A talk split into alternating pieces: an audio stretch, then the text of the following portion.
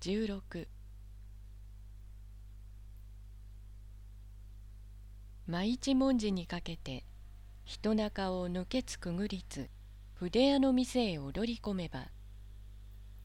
三五郎はいつか店をば売りしもうて腹掛けの隠しへ何がしかをじゃらつかせ弟妹引き連れつつ好きなものをば何でも買えの大兄さん大愉快のもなかへ翔太の飛び込み騎士なるに「やあ翔さん今お前をば探していたのだ。俺は今日はだいぶの儲けがある。何かおごってあげようかと言えば。バカを言えてめえにおごってもらう俺ではないわ。黙っていろ。生意気はつくなといつになく荒いことを言って。それどころではないとて塞ぐに。なんだなんだ喧嘩かと食べかけのあんパンを懐にねじ込んで。相手は誰だ龍下寺か長吉か。どこで始まった中か鳥居前か。お祭りの時とは違うぜ。不意でさえなくば負けはしない。俺が承知だ先棒はふら。翔さん肝っ玉をしっかりしてかかりねえと競いかかるに。ええ気の早いやつめ喧嘩ではないとてさすがに言いかねて口をつぐめばでもお前が体操らしく飛び込んだから俺は一途に喧嘩かと思った。だけれど翔さんは今夜始まらなければもうこれから喧嘩の起こりっこはないね。長吉の野郎片腕がなくなるものというになぜどうして片腕がなくなるのだ？お前知らずか。俺もたった今うちのとっさんが龍下寺のご神祖と話していたを聞いたのだがノブさんはもう近々どこかの坊さん学校へ入るのだとさ。衣を着てしまえば手が出ねえや。からっきりあんな袖のペラペラした恐ろしい長いものをまくり上げるのだからね。そうなれば来年から横丁も表も残らずお前の手下だよ。とそやすに。よしてくれ二銭もらうと長吉の組になるだろうお前みたいのが100人仲間に会ったとてちっとも嬉しいことはない。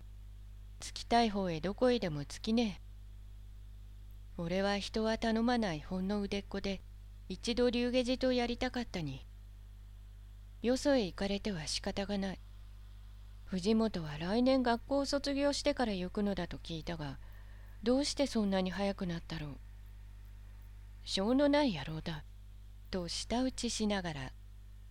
それは少しも心に止まらねども緑がそぶりの繰り返されて翔太は例の歌をも出ず王子の行き来のおびただしきさえ心寂しければにぎやかなりとも思われず人もしごろより筆屋が店に転がりて今日の鳥の位置めちゃめちゃにここもかしこも怪しきことなりき。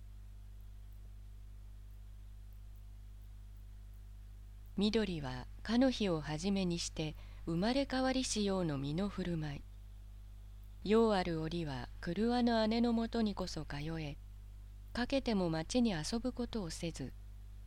友達寂しがりて誘いにと行けば今に今にと空約束果てしなくさしもに仲良しなけれど翔太とさえに親しまず。いつも恥ずかしげに顔のみあかめて筆屋の店に手踊りの活発さは再び見るに固くなりける。人は怪しがりて病のせいかと危ぶむもあれども母親一人微笑みては今におきゃんの本性は現れまする。これは中休みと訳ありげに言われて知らぬ者には何のこととも思われず女らしゅうおとなしゅうなったと褒めるもあればせっかくの面白い子を種なしにしたとそしるもあり表町はにわかに火の消えしよう寂しくなりて翔太が美音も聞くことまれにただ夜な夜なの弓張り提灯。あれは日掛けの集めと知るく土手を行く影そぞろ寒げに折節ともする三五郎の声のみいつに変わらずおどけては聞こえぬ。龍下寺の神女が我が衆の修行の庭に立ちいずる噂をも緑は絶えて着飾りき。ありし意地をばそのままに封じ込めてここしばらくの怪しの様に我を我とも思われずただ何事も恥ずかしゅうのみありけるにある下の朝水仙の作り花を格子門の外より差し入れ置きし者のありけり誰の仕業と知るよしなけれど緑は何故となく懐かしき思いにて違い棚の一輪差しに入れて寂しく清き姿をめでけるが聞くともなしに伝え聞く。その明けの日は新女が何がしの学林に袖の色変えぬべき当日なりしとぞ。